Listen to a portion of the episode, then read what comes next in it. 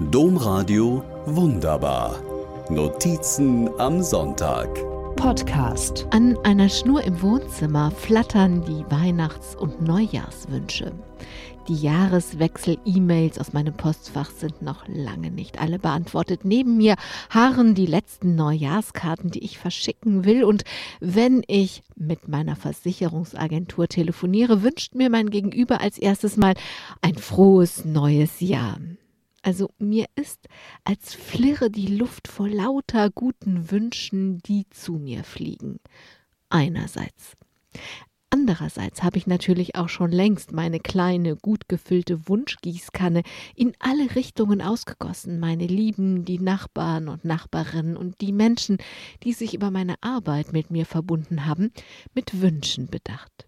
Also irgendwie ist es eine Zeit, in der wir in Wünschen geradezu baden. Während ich nochmal all die vielen Weihnachtskarten in die Hand nehme und nochmal all die vielen wortgewordenen Wünsche nachlese, denke ich über das Wünschen selbst nach. Warum tun wir das eigentlich? Jedem und jeder Gesundheit vor allem zu wünschen. Ich meine, klar, wir alle wünschen uns gesund zu bleiben, zumal in Zeiten, in denen ein Virus so viele Menschen gefährdet und unser soziales Leben so einschränkt. Aber dennoch, was hat es mit dieser ganzen Wünscherei auf sich, frage ich mich.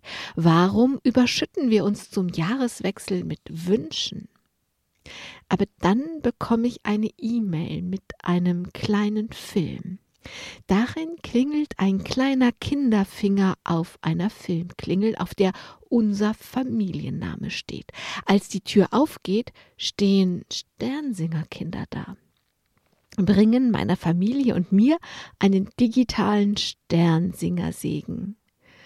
Als ich das Video anschaue, denke ich, vielleicht ist ja die ganze Wünscherei gar nicht so weit weg von dem Segen, den die Sternsingerkinder bringen.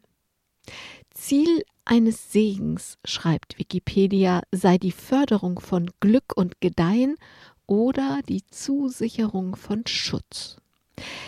Vielleicht ist die Wünscherei eine Art säkularer Segen. Wer weiß das schon? Ich weiß, dass ich Ihnen und uns allen ein 2022 wünsche, auf dem Segen liegt. Domradio wunderbar.